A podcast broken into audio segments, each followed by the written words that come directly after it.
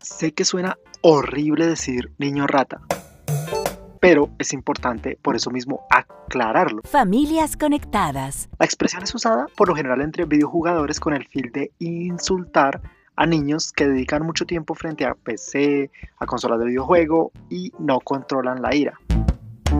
En este podcast vamos a hablar de cómo identificar a un niño rata y, por favor, Primero, sugerencia. Presenta Prodigy. Evitemos decir niño rata. Sé que es contradictorio que estamos haciendo un episodio, tenemos un post, estamos generando contenido sobre ese tema, pero recordemos que nuestro fin es netamente educativo. La primera idea que debes tener en mente y que quiero que recuerdes que te lleves de este audio mientras nos escuchas es por favor, no utilices este calificativo. Bien, ¿de dónde viene el nombre? En teoría se generó de un capítulo de Los Simpson mi fiel esposa. Claro que no. Y Lisa, mi pequeña princesa. ¿Y cómo olvidarme del niño rata? ¿Niño rata? Eso ofende, viejo.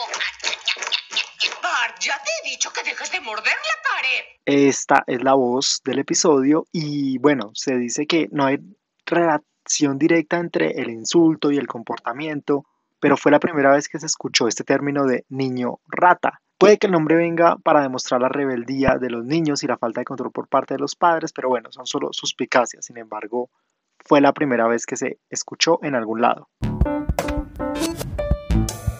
La historia de Fede, Federico, o Fede, como le dicen en su casa, es un niño de 9 años. Desde pequeño ha sido digitalmente activo, siempre con la última consola de videojuegos en la casa. De esos pelados que tú les pones un, control en las manos y son expertos en lo que hacen. Bueno, Fede alguna vez probó videojuegos de, disparar, de, de matar. En estas competiciones que hay ahora, estos Battle Royals con todo el mundo, y su experiencia fue una pesadilla. Activó el micrófono para interactuar con los competidores y pasó lo siguiente.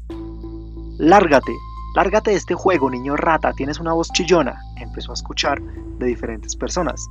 Fede ignoró los comentarios, empezó a jugar normal y vio que los competidores se iban contra él. Al ser primíparo, pues no sabía bien la jugabilidad, por lo que lo mataban, lo revivían en otro punto del mapa y lo volvían a matar y seguía perdiendo vidas constantemente. Cada vez los insultos eran más fuertes, así que Fede respondió: Soy nuevo en este juego, déjenme jugar. Cállate, tu voz chillona como una rata. Nos fastidia, este juego no es para ti, respondió algún jugador, quien empezó a cazarlo y matarlo sin parar mientras lo insultaba. Fede escuchaba voces en todos los idiomas y sintió la frustración de no poderse divertir, de estar siendo humillado por personas que ni conocía, que estaban saboteando su juego, su forma de hablar, su inexperiencia. Así que nunca volvió a intentar jugar este tipo de videojuegos. Desde ahí se frustró por estos juegos, empezó a disfrutar más donde podía explorar, recolectar monedas e incluso las utilizaba también para regalarlas e intercambiarlas con algunos aliados y les pedía que cuidaran de él sin ser juzgado, por lo que era un buen negocio. El juego preferido de Fede después de esta experiencia es Minecraft, porque le permite crear mundos, construir en un espacio infinito, no pierde vidas, no vuelve a empezar, no se vuelve al inicio, siente que su vida puede ser fácil, sin retos, sin llegar a una meta, sin rescatar a la princesa, sin encontrar un tesoro o perder una vida. Solo debe construir y construir sin límites. Los juegos donde pierde le hacen sentir frustración, rabia, ira y le recuerdan ese episodio de un juego de disparos.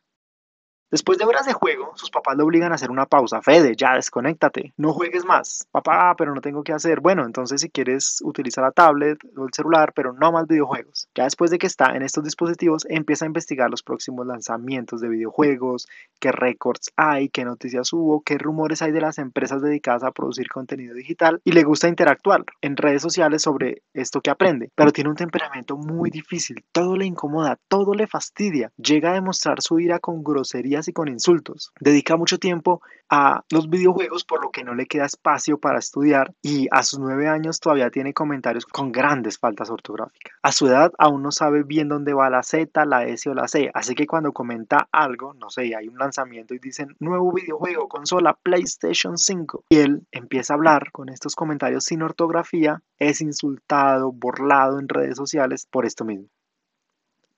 Su sentimiento de soledad, rabia, le hacen sentir que no hay un espacio en ese mundo hostil, en ese mundo digital.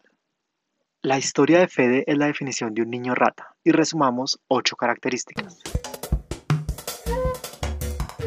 Primero, al estar entre esta edad de 7, 8, 9, máximo 11 años, tienen un timbre de voz que los otros gamers comparan con el chillido de una rata. Obviamente es una comparación odiosa que busca despreciar a las personas. Segundo, son adictos al uso de dispositivos digitales. Tercero, no controlan su rabia, su ira o sus emociones. Cuarto, son objeto de ciberbullying. Entre más rabia, errores ortográficos, fallo o cualquier papaya, como se dice en Colombia, que den, más burlas van a recibir. Quinto, prefieren juegos como Minecraft, que no les generan frustración al perder y empezar de nuevo. Simplemente están absortos allí, pierden su tiempo y listo. Sexto, son baneados. Baneado es cuando en los juegos se bloquea a una persona con su comportamiento grosero, su lenguaje soez, incumplen códigos de conducta digitales, de tal forma que son reportados por otros gamers hasta que finalmente son bloqueados. Séptimo, sus padres no tienen control frente al tiempo que invierten en los videojuegos. Y octavo, son víctimas de burlas incluso de youtubers con miles de suscriptores que empeoran el panorama. Esto es muy triste porque imagina que tu hijo, si bien no le dice a alguien niño rata, está viendo algún youtuber que hace un especial de estos niños con ira, con rabia y se burla de ellos y promueve más este lenguaje. ¿Qué podemos hacer? Hay expresiones que se popularizan sin que sepamos el significado, las repetimos, bla, bla, bla, e incluso las usamos como broma por influencias de otras personas, de youtubers o del mismo contexto de internet, sin pensar que detrás lleva un lenguaje de odio, sin analizar esto, y que hay personas que entran en esta situación sin salida, que afectan a familias como la tuya o la mía que pueden terminar en el suicidio. En conclusión, recuerda la sugerencia inicial y repítelo conmigo. No debo decirle a nadie niño rata. No debo decirle a nadie niño rata. No debo decirle a nadie niño rata. No debo repetir chistes insultantes. No debo decir expresiones que no conozca el significado y puedan herir a alguien. Gracias por abrirnos las puertas de tu espacio digital. Si quieres que este mensaje llegue a más personas, todo bien. Lo único que debes hacer es compartir este episodio en tus redes sociales, seguirnos para ver de primera nuestros próximos episodios o el contenido que generamos de alfabetización digital. Todo esto está disponible en iTunes, Spotify, SoundCloud y Google Podcast.